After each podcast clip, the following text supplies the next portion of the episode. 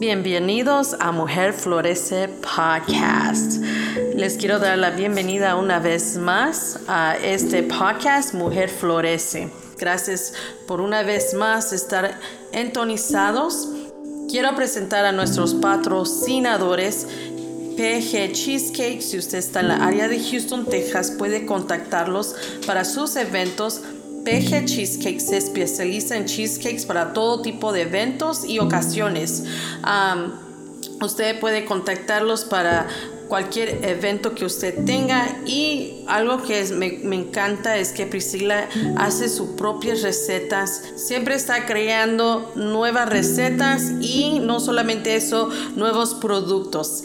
Ella ofrece todo tipo de sabores y tallas personales y familiares. Usted la puede contactar en Instagram pg línea abajo cheesecake y en Facebook PG Cheesecakes. El otro uh, patrocinador es Mexican Robot Media Group. Si usted está en la área de Houston, Texas, puede contactarlo. Ellos están en la área de Houston, como mencioné. Puede, you know, si usted vive en Spring, en Woodlands, en Kingwood o otras áreas alrededor como Conroe, usted puede contactarlo para todo tipo de servicio de media. Mexican Robot Media Group se especializa en productos digitales, producción de música, también crea podcasts como este, también um, hace grabaciones. Si usted quiere hacer su propio disco con su cobertura, lo puede contactar para esos servicios.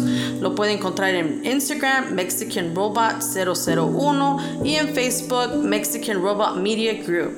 El otro es Two Brothers Construction. Si usted está cerca de la área de Houston Spring, New Caney, Woodlands, Kingwood, Katy, etcétera, en todo lo alrededor de Houston, puede contactarlos por servicios de reparación o remodelación de sus casas. Se especializa en pisos, showers, backsplash, pintura, textura, sheetrock y mucho más. Los puede contactar al 832 524 1351 y seguir en Facebook Two Brothers Construction. Ernesto es el dueño y es uno de los hermanos y es muy buena persona, tiene mucho conocimiento y una vez más mi nombre es Artemisa Rodríguez, mi nombre de soltera es Artemisa García Montesinos, me puede seguir en Facebook Mujer Florece Podcast y en Instagram Mujer Florece Podcast. Usted me puede mandar un correo electrónico a Mujer Florece Podcast si tiene una petición de oración, una pregunta o quiere saber sobre un tema en especial, me puede mandar un correo electrónico. Es mujerfloresepodcast.gmail.com Soy casada y tengo tres hijos. Tengo una mascota que se llama Bruno, es un pug. Me congrego en la iglesia de Dios Pentecostés Antoquía. Mis pastores son Edwin y Auri Solares. Si usted no tiene una iglesia donde congregarse y vive en la área de Houston, puede asistir a uno de nuestros servicios. Nuestros servicios comienzan a las 9 de la mañana, ya tenemos nada más un horario. Estamos ubicados en 4922 Mangum Road, Houston, Texas 77092. Nos puede seguir en Facebook si usted está you know, afuera de esta área o nada más quiere visitarnos en línea, usted puede ir a Facebook, a Iglesia de Dios Pentecostés Antoquía. Y gracias una vez más por escucharme. De verdad se los agradezco de todo corazón. Muchas gracias por compartir. Estamos siendo escuchados en tres países. antemano quiero decirles, yo no puedo ver a quién escucha este podcast, pero quiero darles las gracias por compartir y sigan compartiendo este podcast con sus familiares y amistades. Ya estamos en siete plataformas, ya nos pueden encontrar en, en Apple pero ya estamos en siete plataformas. Gracias a Dios estamos creciendo. Continuamos con el tema de la identidad de la mujer. Hoy voy a hablar sobre un complejo que muchas batallamos, mejor dicho, con dos complejos. Uno es la autoconfianza y la autenticidad. La autoconfianza es la convicción íntimo de que uno es capaz de realizar con éxito una determinada tarea o misión o bien elegir la mejor alternativa cuando se presenta un problema, es decir, tomar la mejor decisión. La autenticidad es un valor que hace referencia a la persona que dice la verdad, acepta la responsabilidad de sus sentimientos y o conductas, es sincera y coherente consigo misma y conoce más.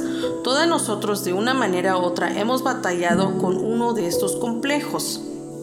Éxodo 2, 3, 8. Cuando ya no pudo seguir ocultándolo, preparó una cesta de papiro, la empadurnó con brea y asfalto y poniendo en ella al niño, fue a dejar la cesta entre los juncos que había a la orilla del Nilo pero la hermana del niño se quedó a cierta distancia para ver qué pasaría con él.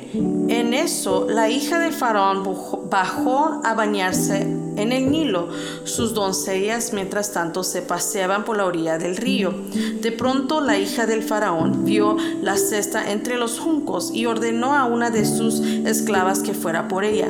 Cuando la hija del Faraón abrió la cesta y vio allí dentro un niño que lloraba, le tuvo compasión y exclamó, es un niño hebreo. La hermana del niño preguntó entonces a la hija de Faraón, ¿quiere usted que vaya y llame a una nodriza hebrea para que críe al niño por usted? Ve a llamarla, contestó. La muchacha fue y trajo a la madre del niño. La niña en esta historia es Miriam, la hermana mayor de Moisés. En una manera me identifico con esta niña. Miriam fue una niña que desobedeció la orden del faraón. Ella rompió la ley protegiendo la vida de su hermano. Ella traicionó al rey protegiendo a su hermano. A la distancia ella cuidaba a Moisés cuando su madre lo había puesto en una canasta en el río. Ella vio cuando la hija de faraón encontró al niño y le dijo que ella conocía una nodriza que podría criar al niño. Ah, y saben que yo me puedo pensar, antes no le dijeron esta, ah, ¿de dónde salió esta niña? Ah, ¿Quién es esta niña? O, o, por qué no le preguntó la hija del faraón? ¿Es tu hermano? No, no se escucha en la Biblia o en la palabra de Dios que se hacen estas preguntas, pero yo me identifico con la valentía de esta niña, cómo ella tuvo la confianza en ella misma en romper la ley, en desobedecer al rey, en este caso Faraón, y proteger a su hermano. Dio su vida por proteger a su hermano, porque ella pudo haber sido ah, matada por proteger a un individuo que tenía que haber estado muerto. Cuando yo era una niña era muy obediente y crecí con mucho miedo y temor. Yo le temía a mis padres, no tenía la posibilidad de hacer lo que yo quería. Siempre fue muy creativa y sigo siendo muy creativa, pero cuando yo era pequeña yo no podía hacer lo que yo quería hacer. Mi respuesta siempre de mi parte de mi madre fue no, no puedes hacer eso. Entonces eso puso siempre como un temor que yo no tenía confianza de que yo podía hacer. Yo no creía en mí mismo. Creciendo siempre pensé que mis padres me querían tener encerrada en un globo, que nadie me podía tocar, que yo no podía hacer nada, que yo no podía tocar nada. Yo fui muy rebelde cuando comencé a perderle el miedo a mis padres. Nunca tuve autoconfianza en mí de niña. Fui una niña abusada físicamente, verbalmente y mentalmente de parte de mi madre. Que en mí había mucha contienda, como un debate dentro de mí, como algo que me decía, puedes, pero a la vez no puedo nunca tuve esa confianza de poder hacer lo que yo quería en sí, como poder salir a jugar afuera, de poder reírme, de poder danzar o bailar libremente. Yo, yo no lo podía hacer. Estaba limitada a lo que yo podía hacer, lo que yo estaba autorizada en hacer. Lo que me ayudó a tener autoconfianza fue cuando comencé a ser muy rebelde de tanto que um, de, tanto de los no puedes o no o de los nos que la siempre la respuesta siempre era un no porque te dije que no o no puedes no puedes hacer eso estás castigada estás encerrada no puedes salir no puedes jugar, no puedes hacer esto, no puedes hacer lo otro. Me convertí en una niña atrevida y rebelde. Yo quería conocer y hacer lo que a mí me gustaba hacer. No salíamos a jugar afuera cuando nuestros padres estaban en casa. Entonces cuando ellos estaban trabajando, nosotros nos salíamos a escondida de mis padres a jugar con nuestros em, eh, amigos o amigas, ¿verdad? Este, nos íbamos al parque, vivíamos al lado del parque y nos, nos salíamos y nos íbamos al parque a jugar, nos íbamos a los otros complejos de los apartamentos en nuestra propiedad donde vivíamos a jugar con nuestras amistades, ah, nos salíamos enfrente y jugábamos todos kickball, ah, no sé cómo se dice en español, pero jugábamos kickball, jugábamos baseball, jugábamos las escondidas, pero todo ahí cerca de nuestro hogar por si acaso llegaba a mis padres, nos íbamos corriendo. Y también porque nosotros ya éramos conscientes del horario, porque ya sabíamos a qué horas iban a llegar nuestros padres. Cuando ya iba creciendo, comencé a faltar o esquipearme una clase aquí y allá. Después comencé a esquipearme un día entero y me presentaba a la escuela y en veces me iba con mis amigas y luego en veces incluía a mi hermana la mediana y le decía, vámonos, vámonos. Y ella se iba. Yo, yo la verdad puedo decir que son sacaba a mi hermana, la convencía para que nos íbamos, nos fuéramos juntas. En la escuela yo trabajaba en la oficina era como un servicio, una clase que yo tenía. Y en esa clase aprendí a hacer la firma de la maestra. En ese tiempo era la secretaria de la atendencia. Y entonces yo aprendí, su firma y yo sacaba a mis amigas y amigos de la clase. Con ese papelito me presentaba a la, a la clase de mis amigos y les daba la nota a los maestros y ellos salían. Y así nos los sacaba de la clase, nos íbamos a los pasillos y nos poníamos a platicar. Yo era bien tremenda. Mi rebelión se intensificó y comencé a pelearse en la escuela, tiré huevos en los pasillos, incluso lo que estaban los maestros, me atrapaban y me azotaban, pero ah, ya no me importaba porque mi madre me golpeaba y si era una niña buena o si era una niña mala, como quiera me iba a golpear. Sabía que como quiera me iba a regañar, eso ya no me importaba. Y era bien curioso porque a la medida que iba creciendo, uh, perdón, ¿verdad? Para los que no saben, ¿verdad? Pero o se puedan ofender por lo que voy a decir pero me gustaba mucho una canción de Gloria Trevi y voy a decir unas pocas palabras de su canción.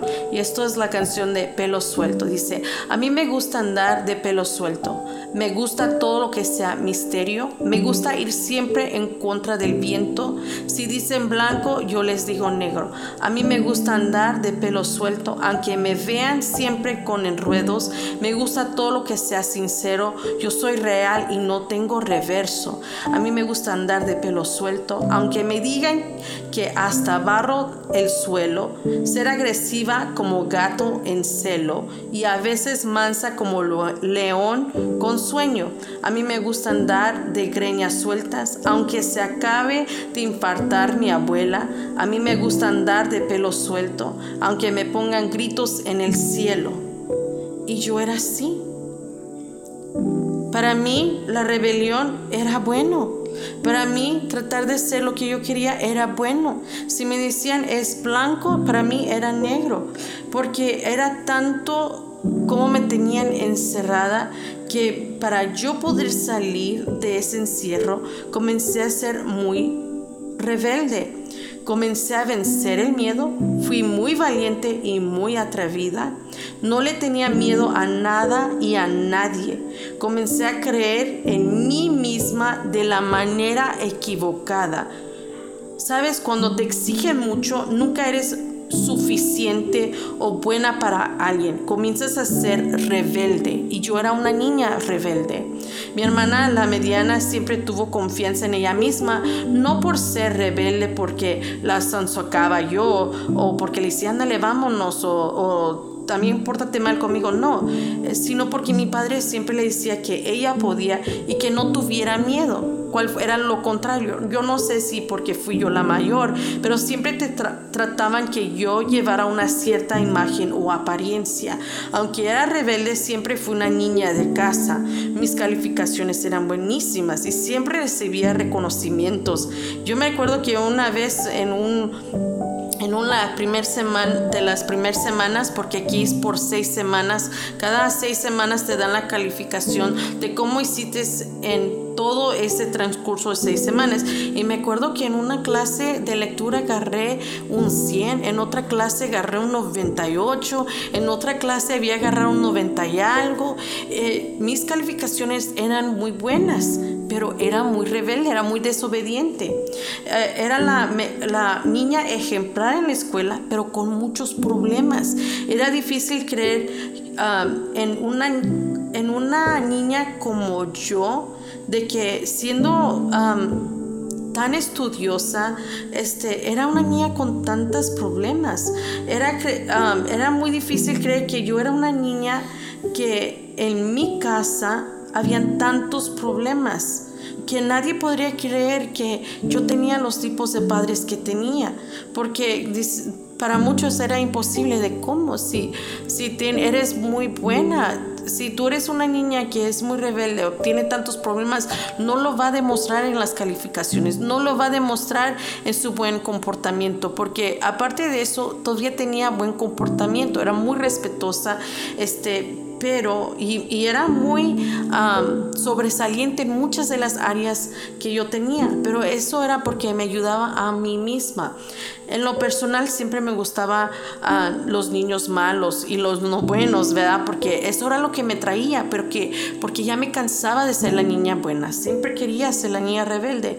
Yo no, yo me calmé cuando conocí a mi primer esposo. Era tan bueno, según yo, que yo no quería que él pensara lo peor de mí, como esta niña rebelde o, que se aprovechara de mí, ¿verdad? Cuando tenía 21 años, mi primer esposo, el padre de mis hijos, me enseñó a romper la ley no lo puedo decir que era o porque por razones personales, pero antes que yo cumpliera los 24 años, las personas que me conocen saben de que yo rompía la ley. Nunca usé drogas, nunca intenté drogas, nunca vendí drogas, pero mi rebeldía era en otra parte ya como adulta. Y me recuerdo que la primera vez que rompí la ley, que lo hice, vomité tanto porque tenía tanto miedo de ser atrapada, pero también no podía creer que yo había cometido eso. Yo nunca en mi vida hubiera pensado que todo lo que yo había hecho lo iba a hacer. Aprendí a perder el miedo en romper y desobedecer hasta las leyes terrenales. A la mala aprendí más en tener confianza en mí misma por mi valentía y convicción de que yo podía, porque hacía todo lo que era opuesto a lo que tenía que hacer. Nunca más acepté un no en mi vida. Aprendí que todo lo podía y que nadie me podía impedir que yo lo hiciera que yo creciera. Y saben que el día de hoy sí me arrepiento, pero gracias a Dios de ello aprendí, porque también a mis hijos los comencé a enseñar esos malos pasos. Pero a la medida de que cuando Dios llegó a mi vida, todo eso cambió, ¿verdad? Y traté de instruir a mis hijos de otra manera de vivir. A mis hijos yo no puedo decir que fueron como yo. Si ellos hacen sus cosas ya serán ya de adultos, ¿verdad? Que a lo mejor ni hasta yo sé que a tanto se han atrevido a hacer said, estaba introduciendo a hacer lo mismo que yo estaba haciendo. Pero cuando Cristo llegó a mi vida, todo eso cambió.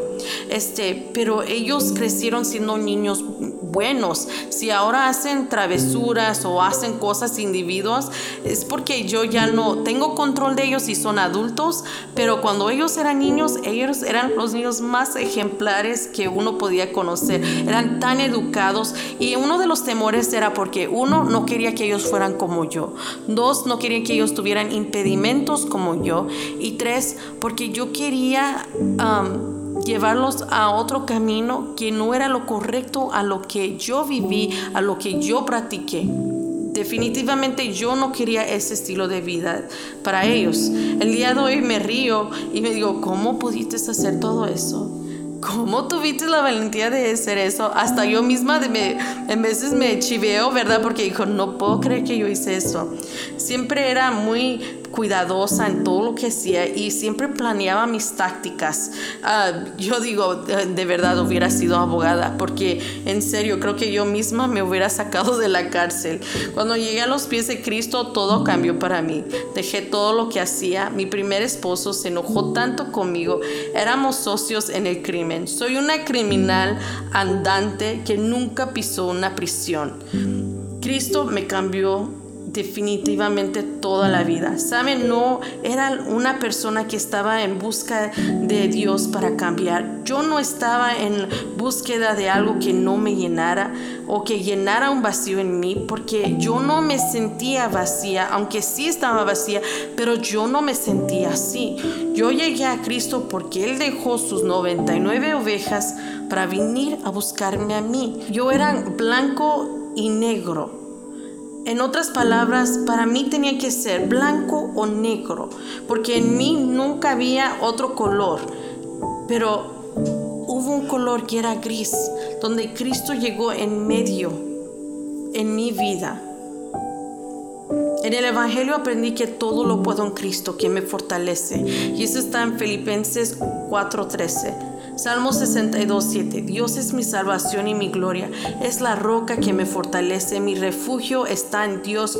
Ya no tengo que fortalecerme por mis propias fuerzas o por mi autoconfianza, porque Dios es la roca que me fortalece, el que me da seguridad, el que me da confianza. Él es mi refugio, mi salvación y mi gloria. Solía emocionarme por ser rebelde. Eh, para mí esa era mi adrenalina. Eso me daba autoconfianza, me daba mucho valor y estaba muy equivocada. Ahora me regocijo en el Señor, me emociono de estar en su presencia. Él es mi adrenalina. Ya no es una algo más que me dé una emoción, porque ahora Cristo es el que me da esa emoción. Siempre fui muy inteligente, entendida y sabia. Ahora es diferente porque la sabiduría, inteligencia y entendimiento vienen de Dios. Él me ha capacitado más cada día. Hago muchas cosas hoy que antes no podía hacerlo en lo profesional y en lo personal. Nunca me hubiera imaginado en ser lo que hago el día de hoy cuando a los 18 años anhelaba y soñaba de tener ciertas cosas. A los 18 años yo deseaba tener una tienda de tener mi propia tienda. A los 20, 21 años anhelaba tener mi, mi oficina de viajes y turismo. Estudié viajes y turismo, nunca me gradué, pero sí tenía mis reconocimientos, ya de adulta, tenía mis reconocimientos de eso, ah, tenía mi certificación de viajes y turismo, pero no me gradué. Pero es muy curioso de cómo Dios me ha capacitado de una manera que en veces yo digo, si me hubieras dicho hace años que yo hubiera estado haciendo esto, yo no lo creería. Cuando una vez no sabía ni usar una computadora y ahora sé usar una computadora. Donde antes no podía ni usar un, teléfono inteligente y ahora lo uso todos los días. Siempre soñé con tener mi propia oficina y saben que tengo mi propia oficina en mi casa. Mi segunda meta, y Dios quiera que lo pueda cumplir, si no al final de este año, comenzar a hacerlo el próximo año, de tener mi propia oficina donde voy a hacer este podcast, donde pueda, you una oficina donde pueda trabajar mi negocio. Este, esa es mi meta. Ese es mi sueño. a mis sobrinas les digo, no tengas miedo, inténtalo, tú puedes. Yo no quiero que ellas tengan esa duda de que no puedan. Y se lo digo por mis sobrinas, porque una niña es más tímida que un hombre. Un hombre es muy aventado, es muy es muy apasionado por ser los retos, de cumplir sus retos. You know, ellos se animan en, ser ah, competencias y lograr esas victorias. Y una niña es muy diferente. Y yo no quiero que ellas crezcan siendo rebeldes por tratar de hacer algo porque uno les dice no. Yo no quiero eso para ellas. Mi autoconfianza cambió cuando Dios... Cuando Dios me comienza a preparar, me comienza a entrenar, me comienza a enseñar a hacer cosas que nunca pensé en hacer. Dios tiene grandes planes para mí y yo veo cómo Dios me sigue preparando, cómo me sigue capacitando. Yo digo que me está entrenando, pero es porque me está capacitando en hacer cosas que ni yo algún día pensé que iba a estar haciendo. Yo nunca pensé que el logo que está en, en este podcast, que yo lo iba a crear, porque yo lo creé. Todos los anuncios que se hace para el podcast, Dios me da la creatividad de poder crearlos. Y son cosas que estoy aprendiendo porque Dios me enseña. Ah, no es como decir, está aquí y me dice, hazlo así, así. Pero pienso que la capacidad, la inteligencia, el entendimiento que me ha dado es porque me ha enseñado a cómo hacerlo. Isaías 45, 2 y esto es rema para mi vida. Esto es una palabra que yo lo recibí hace años y es tan vivo el día de hoy. Y dice, yo iré delante de ti y enderezaré los lugares torcidos, quebrantaré puertas de bronce y cerrojos de hierro haré pedazos y te daré los tesoros escondidos y los secretos muy guardados para que sepas que yo soy Jehová, el Dios de Israel, que te pongo nombre. Me dio un nombre me escogió desde el vientre de mi madre. Antes de ponerme en el vientre de mi madre, Él ya tenía un plan para mí. Él ya tenía mi nombre listo para mí. Él va delante de mí él enderezó, muchos lugares, muchas áreas que estaban torcidos en mi vida. Quebrantó puertas de bronce y cerrojos de hierro. Él los hizo pedazos para liberarme. Quebrantó todo eso de mi mente, de mi alma, de mi espíritu y me sigue dando tesoros escondidos y me sigue revelando secretos muy guardados. Dios hace eso por mí y lo puede hacer por ti si tú se lo permites. Dios cambió mi estilo de vida, hago lo que quiero pero con dirección y trato de ser más justa y santa delante de su presencia. No me doy golpes de pecho o me pongo faldas largas porque esa no soy yo. Tengo que ser tan real, tan auténtica soy pentecostés porque creo en el mover del Espíritu Santo, pero no por eso no me voy a pintar y no me voy a arreglar el pelo y nada más me voy a dejar crecer el pelo o ponerme faldas largas y taparme los brazos y taparme los pies. No, eso no es vivir en santidad. Vivir en santidad es obedecer la palabra de Dios. Me ha, me enseñó a ser más auténtica conmigo misma. Dios me enseñó a ser auténtica y transparente en todo. La autenticidad es un valor que hace referencia a la persona que dice la verdad, acepta la responsabilidad de sus sentimientos y conductas, es sincera y coherente consigo misma y con los demás. No es fácil decir la verdad, no es fácil vivir la verdad, no es fácil aceptar responsabilidad cuando cometes errores, cuando haces algo individuo por dejarte llevar por tus sentimientos o tu conducta o por tu orgullo. Es importante siempre ser sincera y coherente contigo misma y los demás. Eso dice mucho de ti. Eso te da integridad, te da valor, te da honestidad, te da respeto, te da honra. Muchas personas hoy en día se dejan llevar por apariencias por causa de Facebook, Instagram, Twitter, Snapchat, etc. Por todo tipo de medios. Muchas personas viven una vida de falsedad porque no quieren ver, verse como no quieren ser vistos. y yo me acuerdo una vez cuando fui a un pop-up, a un evento aquí en, en, Cyprus, y yo me recuerdo que yo me quedé tan sorprendida que llegó un muchacho, tenía una bebida, se sentó, tomó la foto y se fue. Y, era, y eso para mí es un engaño, porque si no estabas allí, no tenías amistades, bueno, sí estaba ahí, ¿verdad? Pero no estaba allí por horas, no tenía amistades ahí. Él nada más llegó, tomó la foto como que mira dónde estoy, me estoy divirtiendo, pero en realidad nada más tomó la foto y se fue.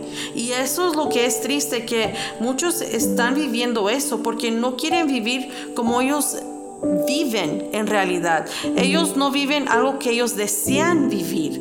Muchos fingen una felicidad que no tienen. Una vez, um, la, semana la semana pasada le pregunté a mi hijo, ¿crees que hago mal porque no tomamos fotos y las ponemos en, en social media? Um, y él me dijo, no, porque es mejor vivir una vida verdadera y reservada. Porque la gente no necesita saber cómo vivimos, cómo somos. Y saben que, y sí, tiene razón. Um, porque en veces yo digo, necesito poner más fotos, que nos vean. Pero digo, no, porque eso es algo íntimo y personal. No quiero poner algo que, que sea falso. Y la verdad también no necesito que todos vean todo lo que hago. Y Miriam fue una profeta y música de Dios. Escondió a su hermano para no ser matado. Ella guió a Israel en el desierto. Ella murió tratando llegar a la tierra prometida. Ella también fue castigada y restaurada por Dios. Tú también puedes ser una mujer usada para la gloria de Dios. Puedes también ser guía para otra mujer. Puedes ser una mentora y madre espiritual de alguien. Dios va a usar tu vida para traer sanidad al corazón de alguien. Hay una líder dentro de ti que quiere traerle honra y gloria a Dios. Un día fui rebelde y hoy soy una mujer obediente. La hipocresía es lo opuesto a la autenticidad. La hipocresía es una contradicción. Vive y hace lo contrario de la verdad. Cuando tienes autoconfianza en ti, vives siendo auténtica y no tienes miedo de esconderte de nadie o de una situación. No seas de doble cara, siempre demuestra una. Sé fiel a Dios en todo no a medidas. Mateo 15, 8. Este pueblo de labios me honra, mas su corazón está lejos de mí. Una mujer que vive auténtica no se enfoca en apariencias o trata de tener una imagen que es una buena persona. En otras palabras, que finge ser buena y no lo es. Una persona auténtica no es como el camaleón que cambia o se camufla por sus alrededores. Santiago 4:6. Pero Él da mayor gracia. Por esto dice, Dios resiste a los soberbios y da gracia a los humildes. No cambies tus acciones o comportamiento por causa de las personas con quien tú estás alrededor. Sé siempre tú. No dejes que nadie te cambie o te influye. Que seas tú la que impacte a las personas alrededor de ti por quien eres. Eres la hija de un rey. Estás coronada de virtudes y dones. Estás vestida de lino fino. Estás llena de gracia y amor. Estás perfumada de la presencia del Espíritu Santo. Mi pasado, mis luchas, mis temores, mis alegrías y mis logros son lo que me han enseñado a tener autoconfianza y ser auténtica. Soy la persona más imperfecta que tú puedas encontrar en este mundo, pero he dejado que el Espíritu Santo me perfeccione cada día. Aprende a ser luz donde quiera que vayas, que tu luz resplandezca y disipe las tinieblas alrededor de ti. Si tú eres una persona que no sabes tener alta confianza en ti, comienza a aprender a amarte a ti. Aprende de amar cosas de ti. Crea algo nuevo. Trata de ser algo nuevo. Ah, yo no lo hago, pero si lo hacía, eh, trata de ser ejercicio. Puedes ir a tomar una clase de, de zumba. Alguien me puede, ah, me puede criticar por ello. Puede tomar una clase de CrossFit. Puede ir a correr. Um, you know, puede hacer cosas como qué puedo hacer yo en mi casa para cuidarme. Te puedes you know, hacer como mascarillas para tu cara, te puedes pintar tus uñas, exfoliar tus pies y tus manos, te puedes ir a llenar la tina de agua caliente y llenarla de burbujas, you know, no solamente eso, sueña, siempre sueña, visualiza tu futuro, uh, desea algo mejor para ti siempre. No te juntes con personas tóxicas, con personas que siempre van a tener un comentario negativo y que te traigan para abajo. Trata de implementar una nueva rutina en tu vida. Trata de siempre ser mejor para ti, no para los demás, sino para ti. Quiero hacer una oración pequeña antes de despedirnos. Señor, te doy gracias por todas esas mujeres y todos esos hombres que el día de hoy nos están escuchando, Señor. Te pido, Padre Santo, que seas tú enseñándolas, instruyéndolas, Señor, que si están pasando luchas, si están, están las tormentas grandes para ellos, los problemas, Señor, que ellas piensan que nada más llueve, y llueve y que no sale el sol, Señor, que aprendan a bailar en la lluvia, que aprendan, Señor, a sonreír en la lluvia, que aprendan, Señor, que no importando su lucha, que ellas siempre puedan ser dirigidas a sonreír, a vivir, a ser felices, Señor. Enséñales, Señor, cuánto tú los amas. Enséñales, Señor, todas las capacidades que hay dentro de ellas, todas las virtudes, todos los dones, todos sus talentos, Señor. Te pido, Señor, que las enseñes, mi Dios, a vivir auténticas, a no ser hipócritas, Señor, que no se dejen engañar por los demás ni por sus emociones de ellas, Señor, o de ellos, Señor. Te lo pido, Señor. Y te doy gracias, Señor. Te doy gracias por mi vida. Te doy gracias por las vidas de cada persona que está escuchando este podcast, Señor. Te doy gracias, Señor. Te pido, Señor, que si hay alguien que está enfermo, Señor, que seas tú sanando su cuerpo, que seas tú sanando, Señor, su, su corazón, Señor. Trae sanidad a su corazón, que puedan tener perdón, que puedan tener amor, Señor, en sus vidas, en su corazón, Señor. Quítales esos recuerdos malos de sus mentes, de sus corazones, Señor, y enséñales, Señor, que tú tienes cosas grandes, Señor. Padre, cuando pasa la tormenta, siempre sale ese arco iris, Señor. Revelas el, revélales el arco iris, Señor, porque tú traes, Señor, paz, tú traes, Señor, felicidad y tú tienes grandes cosas para cada una de ellas, Señor. Y te doy gracias, Señor. En nombre del Padre, del Hijo, del Espíritu Santo. Amén. Adiós. Dios me las bendiga, me las guarde y que tengan un buen fin de semana, una buena semana. Adiós. Hasta la próxima. Bye.